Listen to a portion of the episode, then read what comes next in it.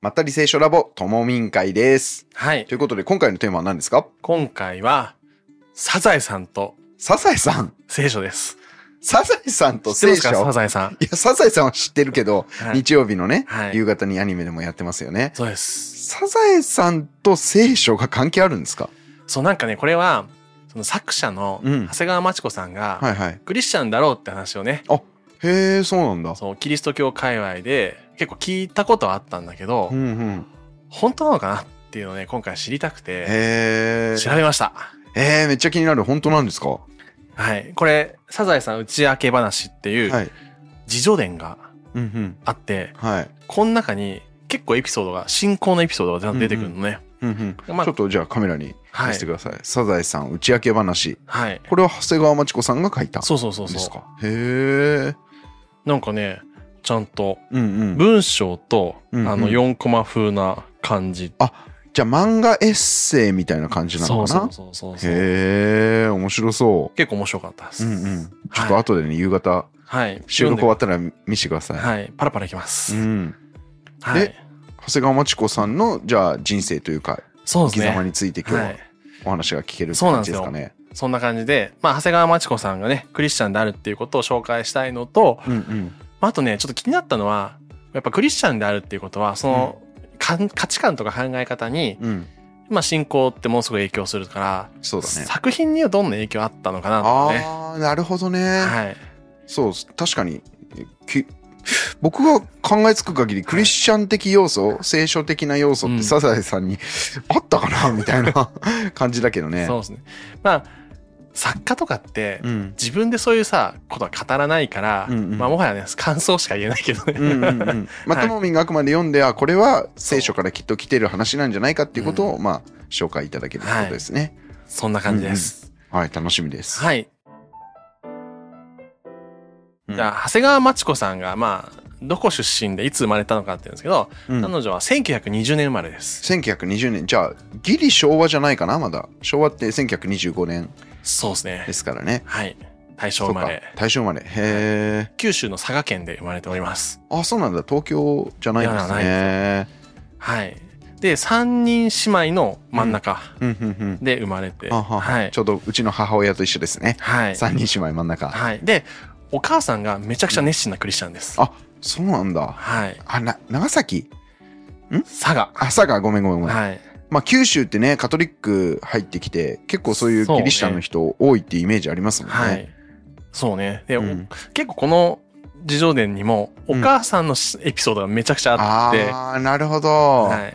もうお母さんは信仰ですみたいな感じでうん、うん。すごい行動派の人。うんうんうん。その影響は、良くも悪くもなんか受けてて、それでまあ信仰というものをうんうんうん生。活の中でこう感じながら生きてたのかなっていうのをね。はい。ああ、なるほど、ありますねなるほど、なるほど。なんか僕今思い出したのは、うん少年 H っていうはいはい小。説知ってます、うん。なんか戦時中の時少年だった瀬能かっぱさんってはいいはうい作家さんが書いた本ですけど、まあ、その少年エッチのお母さんもまさに長谷川町子さんと同じような感じお母さんがめちゃめちゃ熱心なあそうなんだ。クリスチャンうでんもうなんか戦時中のそういう状況にもかかわらずなんかそのなんて言うんだろうちんどんちんどん太鼓って言ってはいこはうい太鼓を叩きながらラッパを吹きながらイエス・キリストを信じましょうってこう練り歩いちゃうみたいな。へで、それがすごい恥ずかしかったからやめてほしかったって書いてあったんだけど、ーなんかちょっと似てるかもしれない。うん、そんな感じですかね。はい。でね、まあお父さんが結構早くに亡くなる。うん長うん谷川町子さんが13歳の時に、あへえ結構早くにそう亡くなる亡。くなっちゃうんですね。で結構お父さん病は気そう病気、家族思いの人うで、んなんか仕事とかも土日にお取引先の人と会食行くのにうんうん子供と遊ぶからっつって体調が悪いから休みますって言って 休んで家族と行ったらその会う人だった人があのレストランで向かいに座って たそういうエピソードが書いてあって面白すぎんだろ 持ってない話ね持ってんじゃない かって思うけど、うんまあそういう時代なのかな、えー、でもねいいお父さんですね、仕事をずれ休みしてまで家族と時間過ごそうっていうねなんかイメージとして珍しいのかなとね、うんうんその当時からしたらねそうだよね仕事優先のイメージなんだけど、うん昭和初期でもんね、そうでお父さんが亡くなって、うんここからお母さんがねすごい行動に出るわけですよ、はいはい、いや、一家を連れて、うん、東京で子育てをしよえ何わざわざ佐賀から東京にう。そう。その時代上京するとその状況は。シングルマザーでうん。へえすごいよね。ななんで東京に行こうと思まっあたなんんかですか、ね、教育がそっちの方がいいだろうっていううねーんことなのかなっていうのがねで面白いのがその博多駅で親族とかが見送りに来てくれるんだって、うんうん見送りに来た人がなんと130人 で、そうなんだ、まあ、親族とうんあとお母さんの教会仲間、うんうんだから博多駅で見送りはうんうん、あの行ってらっしゃいとかなくて賛美歌を歌ったってへえあじゃあその教会関係の人たちそうも含めてそう130人とかあと人いいですね。そんな大勢の人に見送られてみたいな。 僕ね、えっと、高校生の頃、カナダに行ったんですよ。うんだからもう、ね、東京に行くよりももっと遠いところにはいはい行ったんですけど、見送りに来てくれたの、僕のお父さんとお母さんだけでしたからね。賛美歌歌ってはい。サミカは歌わなかった ね。バイバイって普通にそうだよね挨拶していきましたけど。はい。すごいよねすごい光景ですね、はい周りの人めっちゃ見てきたんじゃないかなって 何あの人たちみたいな、 130ってやばいよねね、全校生徒みたいな感じですもんね そうそんな感じでうん東京に来て、まあで東京の学校に、えー入って、うんでなんかねその時から絵描くのは結構好きだったみたいでへーぼそっとその時一番有名な漫画家の一人がうん田川水宝さんっていうはいはい、野良野良黒黒。そうそうそうはい書いてて、はいはい。以前もね、まったり聖書ラボで取り上げましたね。そうでとで田川水宝さんに教わりたいなみたいなことをぼそって言ったら、うんお母さんがうんなんかすぐ行動して、うん無理やりその関係作って、うんうん。あの会えるようにしたんだよへー会いに行ってえ、高橋水宝さんにアポ取って、そうお母さんが。どうアポ取ったかはね書いてないんだけど、もうねそれをただ聞いてうん。それはもうそうした方がいいって 言って関係奔走して関係作って、で会いに行って、でまあ弟子になりたいですみたいにして、絵描いてみな。なさいって言われて描いたら、うんうんあいいねじゃあ弟子になりなよみたいなへえ。あ、そうなんだ。弟子だったんですね。そうそうそう長谷川町子さん。うんへえ。まあ、今で言ったらアシスタントみたいなそうそう感じなんですかね。結構なんかまあでその後にうん。あの中学卒業と同時に、まあ、うち弟子にならないかって言われて、うんうん要は住み込みでうんうんうん弟子にならないかって誘われて、うんで行くんだよね、へえ、面白いね。こっからがね高橋水穂さんと長谷川雅子さんの面白いの、うんうん。そのうち弟子になって、まあ、住み込みで、うんえー要はそこで暮らし始めるんだけど、うんうん長谷川雅子さんホームシックスにな るホームシックになるの。うんうん。でですごい考えてどうしたらたまには家族に会いに行けるかって言った時に、うんあ日曜日教会に行きたいから、うんうん。お暇をくださいってへえ、そうなんだ。いうのね。まあほら、高へ松がー昔う、んうん。休むために。ね、部活をサボるために教会に行きますってそう嘘、まあ嘘じゃないんだけ どね、教会行ってたんだけど、教会を利用したのとそ全く一緒ですうねそ。う。で、さらに面白いのが、うん高橋水穂さん,、うんご夫妻、ご夫妻ですね。うん。そうか、わかった。うん。家の隣に教会があるから一緒に行こうと。作戦失 敗。そう。で、で結そ局っか毎週日曜日、うん。教会行く。 えー、高橋さんもクリスチャンだでってそれで言われてますもんね。そう、その、そこで、うん。長谷川町子さんに連れられて行っうてクリスチャンになるの。あ、そうなんだ。その時が初めてなんだ。そへえ、これちょっと面白いですう。ね。本文書いてあるの、はいはい。読みますか、はい、お願いします。えー長谷川町子さんが、うんあの、教会行きたいってうん言ったと。その時に、先生は、そりゃいいことだ。よかったよ。うん隣が教会なんだ。植え込みの茂みで、屋根の小さな十字架を見落としてい ました。じゃあ僕らも行こうかとおっしゃり、うんこの恨めしいメソジスト教会に私は泣く泣く先生、奥様のお供をして、毎週通う羽目となりました。 これが元でお二人は揃って洗礼を受けられうん、うん。ただいま先生は元より特に奥様は著名な伝道者として、へー忙しく全。国を走り回っていられます。へー私は私で、後なるものは先に、先なるものは後にという聖書の例えの生けるサンプルと して、また神様のお役に立っておりますと。めへーセンスありすぎでしょ。 ちゃくちゃ面白いよね、これ。面白いね。これさ、へえ。作られた話じゃないかっていうぐらい面白い。うん、うん植え込みでまず見落としてたっていうのが面白いし、 恨めしいメソジスト業界って面白いね。泣く泣く、通う、はめになりましたね、うんいや、言葉の節々にやっぱりね、一流のその言葉遣いっていうのを感じますよね。そうで、奥さんがね、著名な伝道者っていうことなんだけど、うんうん。奥さんのう、ん。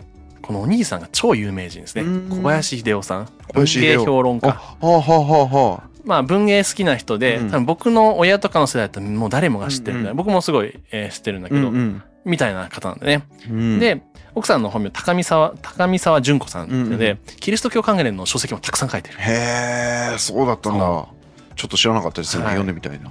ということで、ね、すごいうんその伝道者としての活動をねしまくったって感うじで、ねーんはい、そうだったんですね。そんな、なんていう、なんかな。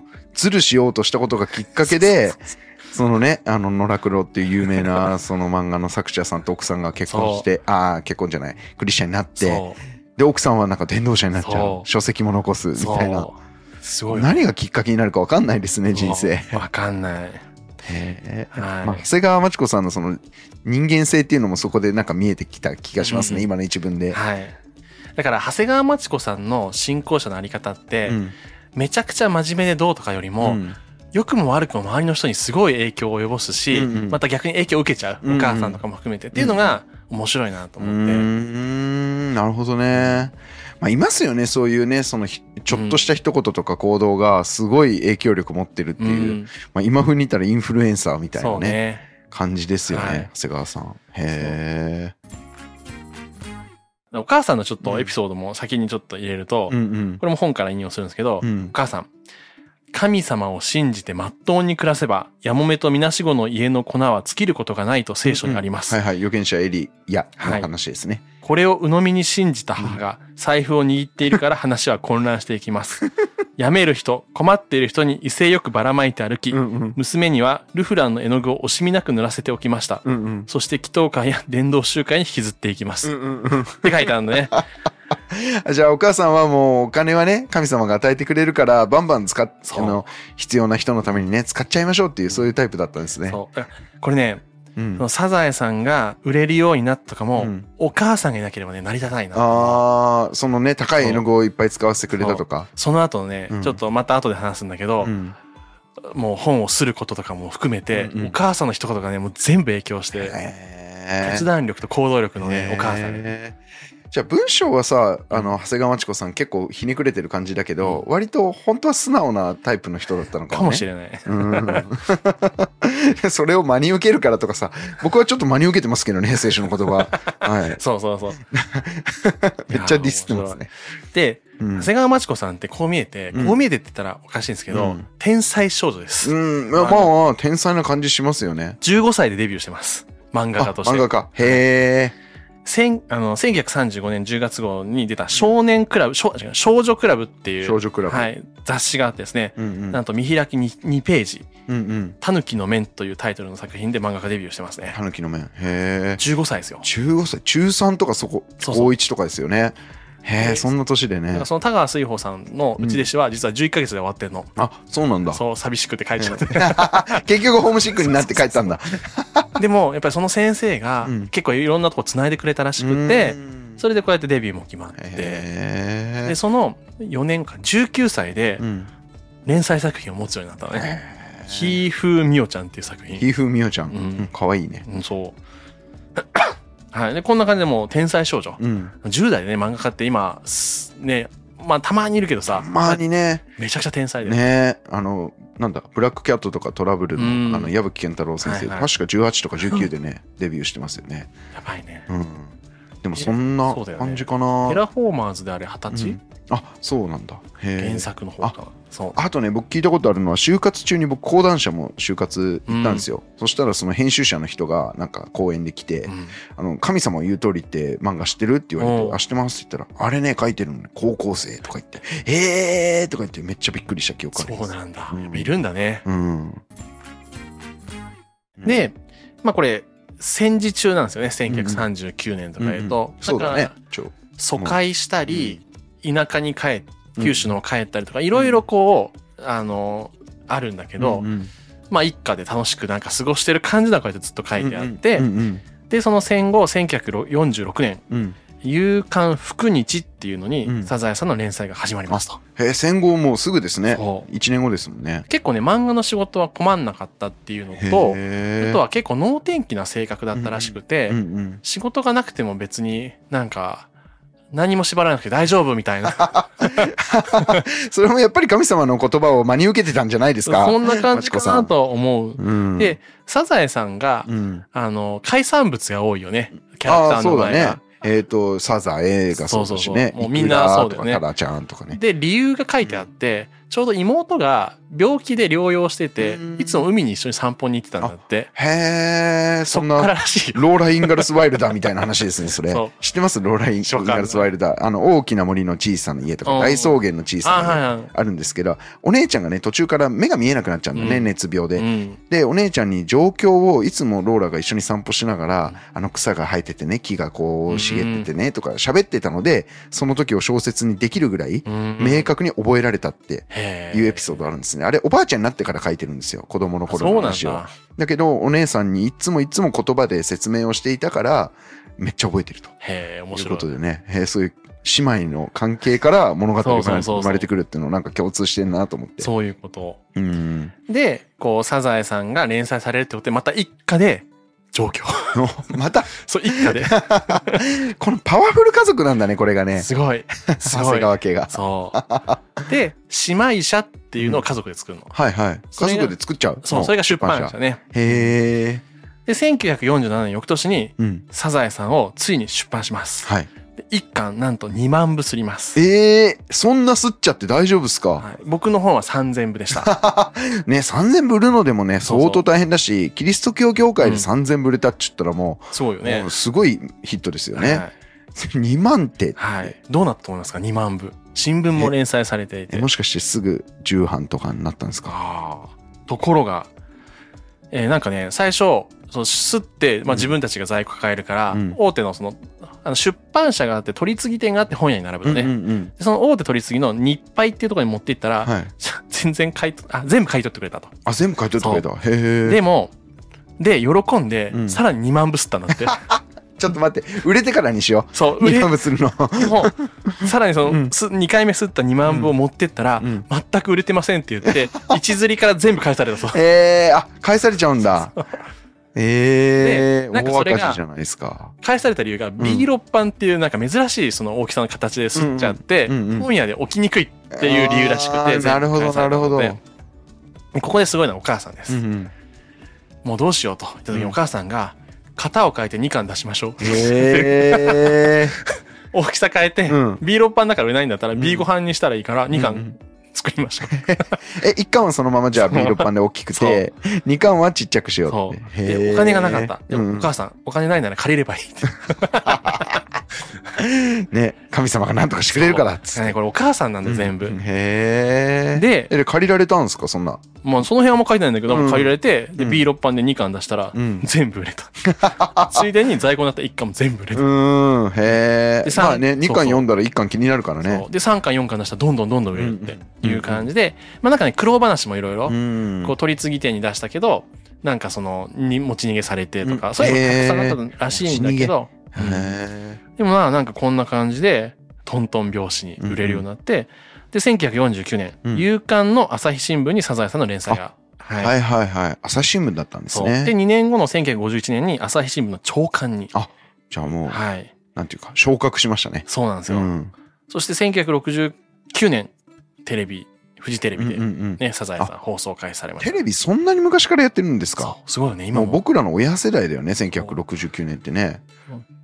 64、5年前、うん。今からね。わあ。はい。未だに年取りませうーん。ん そうだよね。だってさ、もういくらちゃんとかさ、うんなんだっけ、あの、いえーマス、マスオさん。マスオさんえーマスオさんじゃないや。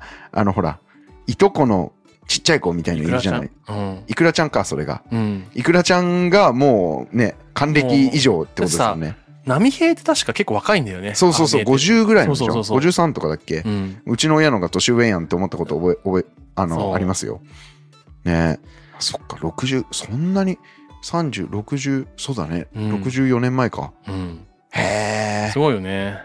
まあこんな感じでね、結構トントン拍子に、まあうん本当に天才少女から、そのまま駆け上がっていったなと。うんまあ間にいろいろ苦労話があるんだけどね、だから面白い苦労話って、苦労話っていうか、うん面白いのは結構書いてて、で、そのまま、それが連載が終わって、それの後連載再開になって、みたいな時に、あの、ま、最後なんか最終回一回、マスオさんとサザエさんが結婚して終わりだったらしいんだけどあ、へでえ。そこからまた連載しましょうになって、うんうんマスオさんの顔覚えてなかったらしいね、自分で。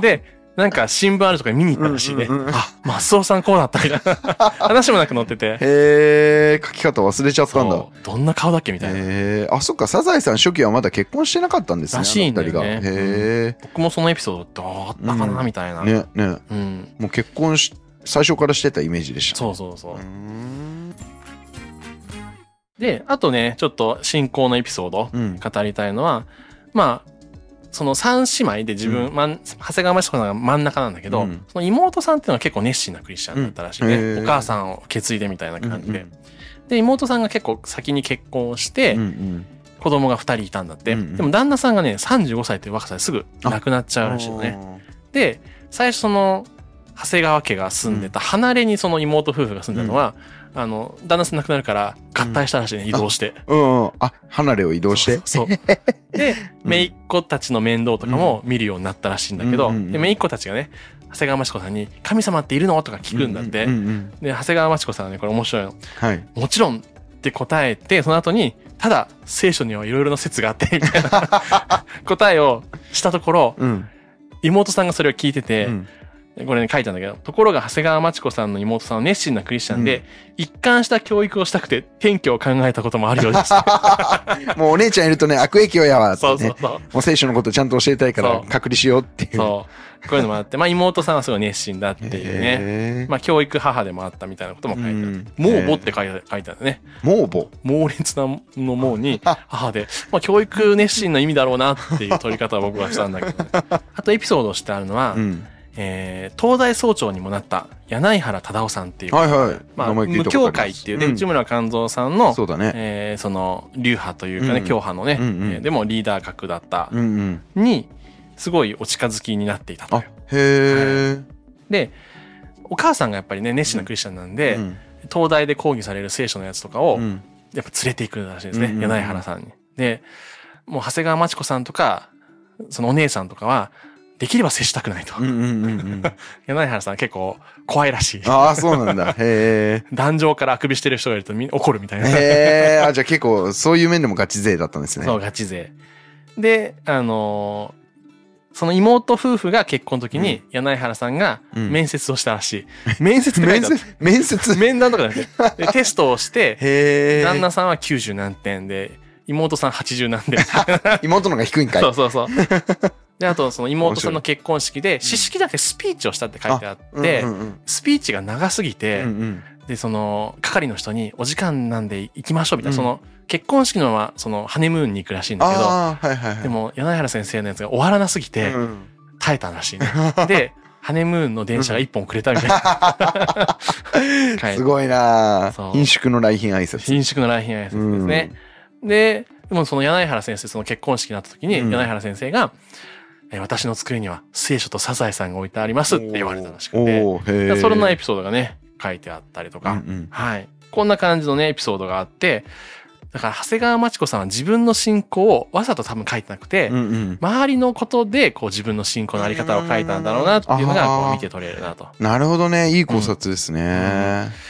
確かにその恥ずかしい人は恥ずかしいと思うので、自分の信仰をこう、ん明るみにうんうんこうね、自分はこうやって神様を信じてるみたいな、うんでもこの影響をねどう受けたとか与えたかを書きながらうんうんこうね表現してくれたのかなってうん思ううんんで、うねんまあね、あんまりこう、大っぴらに言うもんじゃないって考えてる人もうんいますもんね。はいはいでもまあ信仰者だなって僕はねこれ見て思うんでね、うんもうね教会の先生とはなるべくお近づきになりたくない とかねこういうのもでもすごい面白いなと思って逆張りでね、そう面白いよね。だからさちょっとね言わなかったんだけど、うんまあお母さんうがんやっぱりこう家で集会をしたりとか、うん僕先生来てくれるんだけど、会いたくないからって、うんうんトイレに2時間、 2時間そう、こ もって。で、大衆時間2時間を更新したって書いてあって、 体に、が、匂いがつくってういう。ん うんうん。最終時間で。そう、へえ、面白いね。そう。なんかね、周りに振り回されながらも、うん信仰に来た人なんだなと思っ てね。なんかそう、こんな感じのことがね、結構エピソードとしてね。うん書いてあるね。はい。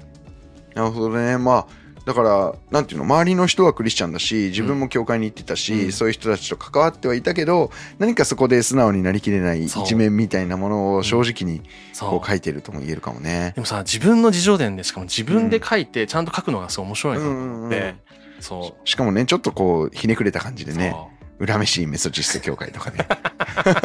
最高ですね。最高でござはいい、ます。はい、き番組聞いてる皆さんもね、自分たちのその教会の教派とか名前に恨めしいってこう形容詞つけるといいかなと思います。恨めしいあいにくキリスト教会。恨めしい友民牧 師。そう。いやいやね、そうやって言われるのも面白いなと。うん。どうですか、サザエさんっていうか、長谷川町子さいん。や、僕はね、特にその言葉のセンスがめちゃめちゃ好きです ね。なんかもうエッセイ本ちゃんと読んだことないんですけど、またしっかり読んでみたいなって。で言葉を一つ一つに薬と笑ってね、そうそうあそう。のそのセンスに脱帽し続けたいなと思いますいね。や、そう、めちゃ面白い。うんやっぱり小さい時から磨かれてるものがうね、んあるなと思うねう。んうんうん。やっぱりね、絵だけじゃなくて、そのやっぱり漫画のそのセリフ回しのセンスとかね。あ、最近あの、コブラああ、なっんてか。いう漫画の作。者、名前ちょっと忘れちゃった、えっと、亡くなったんだけど、やっぱセリフ回しが天才的だったみたいに、ツイッタなるほどーねでよく見ますうね。ん。で読んでみたんだけど、確かになんかこのセリフ思いつかないわと思って、なんかね、面白いなと思ったのは、電話ボックス に、その、主人公いるわけう。ん。で、女の人が来て、何をしているのって言って、なんだと思う電話をしているのさ。 っていうところがあって、そそののまんまそのまんままんまかいみたいな。面白い。なんかね、そういうおしゃれな。 うんやっぱ昭和の頃の漫画いいですよね。やっぱ言葉遣いとか、面白い今とは違ったその美的センスうん。というか、なんていうかな、スタイリッシュな感じ、おしゃれなそうだ感じね。のセリフがうん描かれてて、読んでて勉強になるなって感じですね。いや、僕やっぱりさ、実はさ、漫画は、サザエさんより意地悪ばあさんがすごい好きあ、あで。ー、なんかよく、そなんかう。言いますよね、意地悪めっちゃ面い。白いのよ。うん。まあ、意地悪ね、してる話がたくさんあるんだけど、サザエさんってやっぱ僕の中でやっぱアニメのイメージで、漫画とアニメだとちょっとね、イメージが違ううんん。だけど、なんかね、やっぱ笑わせられるんだようんね。ほっこりさせられるっていうのであうんって、すごいね、この作品は。うん。しかもそれが割とリアルなんですよね。うんあ、こういう人いるよね、とか、そうそうそこうう。いうことあるよね、っていうのがね、よくサザサザエさんやイジョルバさんに詰まってると思いますね。だからね、うん。あ、まあ、信仰のあり方ってね、うんいろいろだっていうのはね、うんうんこの長谷川町子さんを見るとね、うんうんうん思うので、うんうんうん。ね、なんかこう、ステレオタイプな、うん。決まったクリスチャン像とかじゃなくてね、こんな方もいたんだっていうのね、うんうん。ご紹介できてね、よかったかなうと思いんうまんす。、そうですね、まあ、よく僕も若い頃あの10代の頃とかは、やっぱりキリスト教になったらね自分はクリスチャンだって堂々と言ってねうんそしてこう決められたような例えば神が世界を作りましたそして人間には罪がありました、うんイエス・キリストがこの世に来てこれを背負ってくれましたみたいなうん説明をして相手を解き伏せるみたいなの がこうかっこいいクリスチャンだとなる思ほっどねてた時代があるんだけどやっぱ人間大人になって働いてみて社会に出てみて、うんいろんな生き方あるなって思うんですね。うんだから長谷川町子さんのようにそういったちょっとこうひねくれた目線で信仰生活を描いたりとかまた家族の愛の物語を、うあのんコメディをね書いたりとかそういっそたうね生き方もあるのかなってうんうん一つ勉強になりましたね、はいえー面白かったよという方はチャンネル登録高評価そしてコメントをお待ちしておりますあなたの好きなサザエさんのエピソードを、えー書いていただければ嬉しいなと思いますまたポッドキャストの購読高評価もよろしくお願いします、来週もまた見てくださいねじゃんけんぽんうふふふまったり聖書ラボはまったりざっくり楽しく聖書の雑学やエピソードを語る番組です聖書についての考え方や解釈には様々な立場がありますご了承ください